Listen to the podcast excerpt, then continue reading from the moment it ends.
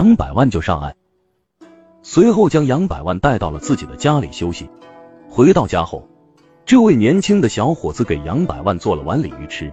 杨百万暗暗称赞着小伙子心地善良，做饭的手艺也很好。这名年轻人名叫张楚，以捕鱼为生，还没有结婚。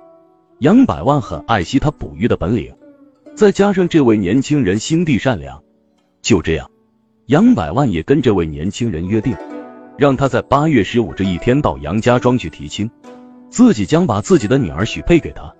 张楚听后，高兴的答应了。杨百万从捕鱼的年轻人家出来，继续往家走。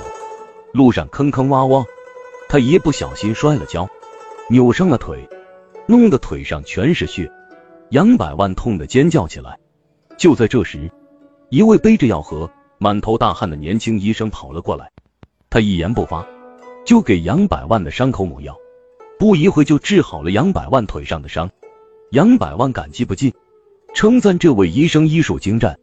他又不禁赞叹这位医生的俊美、有才华、医术高超，心里突然喜欢起来。于是他问医生是否已经结婚了。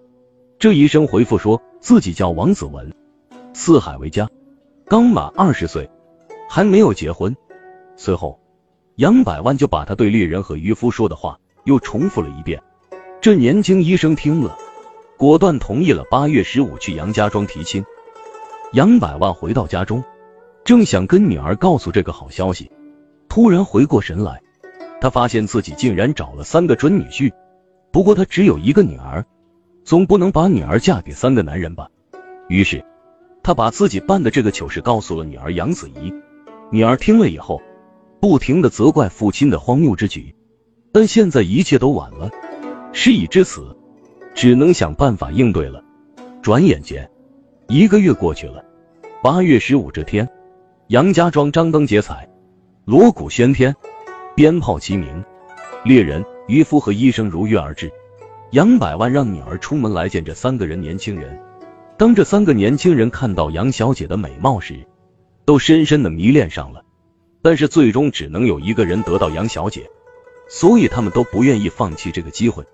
但是能有什么办法让他们决定最后？谢谢您的收听，想继续收听下一集的，那就点个关注吧。